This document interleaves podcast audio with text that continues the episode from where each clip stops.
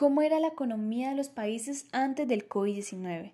El FMI vaticinó en julio un crecimiento del PIB global de 3,2% para 2019 y de 3,5% para 2020. No son cifras despreciables. Sin embargo, el clima dominante en los mercados internacionales no es de satisfacción, sino de una ansiedad que se hace más profunda cada día, según apuntó en un reciente editorial la revista The Economics. El nerviosismo de los inversores se hace más visible con el comportamiento de las bolsas, pero en especial en los tipos de operaciones que realizan. El precio del oro, un refugio por excelencia para los capitales, se encuentra en su punto máximo de los últimos seis años. Al mismo tiempo, se mantiene la demanda por los bonos gubernamentales de economías sólidas y predecibles como Alemania y Suiza, aunque ofrecen tasas de intereses negativas. Y mientras Estados Unidos goza de la tasa de desempleo más baja en medio siglo y del periodo de expansión económica más largo de su historia, se multiplican las voces que anticipan el final de la buena racha. China. La economía de China sigue registrando una importante tasa de crecimiento del 6%, sin embargo es la menor que ha registrado ese país en los últimos 17 años.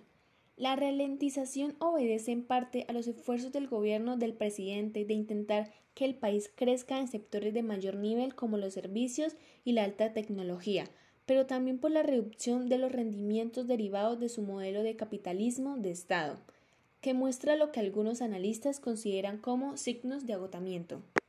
Estados Unidos. Con una expectativa de crecimiento del 2,6% para 2019, la tasa más alta dentro del G7, que reúne a los países más industrializados. A Estados Unidos parece irle bien. Nuestra economía es la mejor del mundo, con diferencia el menor desempleo que se haya visto en casi todas las categorías, rumbo a un gran crecimiento después de que los acuerdos de comercio se concluyan, dijo Donald Trump. Sin embargo, los analistas temen que la guerra comercial con China termine por impulsar al país a la recesión. Reino Unido. Durante el segundo trimestre de 2019, la economía del Reino Unido se contrajo 0,2%.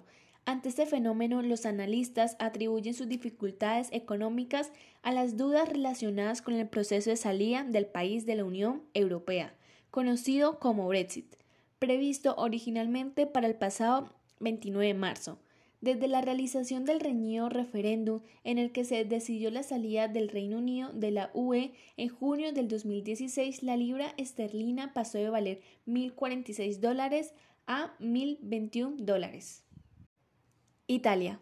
Con una deuda que supera el 130% de su PIB y una economía estancada que cayó un 3% entre 2008 y 2018 Muchos creen que Italia puede convertirse en la nueva fuente de inestabilidad económica dentro de la Unión Europea. Su sector bancario, en el que tiene intereses instituciones financieras y de otras partes de Europa, parece lastrado por deudas difíciles de cobrar.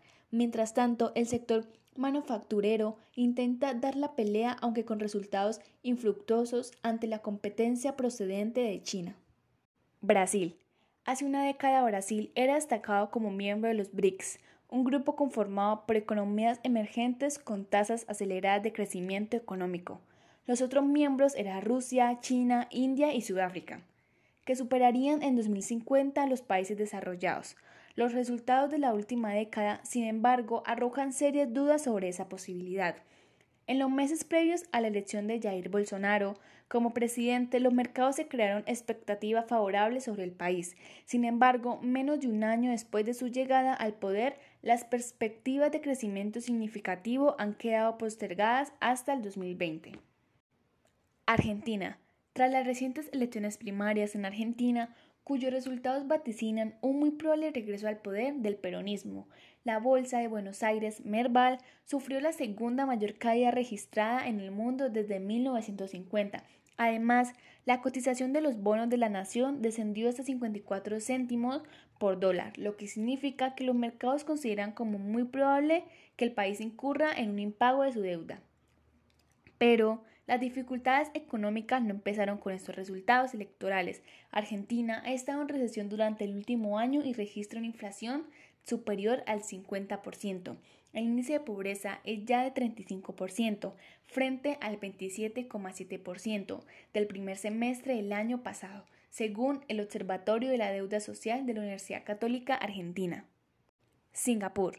La posibilidad de una recesión se alza en el horizonte próximo de la economía de Singapur, después de que en el segundo trimestre de este año su BIP registrara un descenso del 3,3%. Los analistas achacan los malos resultados principalmente al descenso de sus exportaciones de bienes manufacturadas, así como la caída de las ventas como consecuencia de la disminución del turismo chino. De este modo, Singapur sería la otra víctima colateral de la guerra comercial entre Washington y Pekín.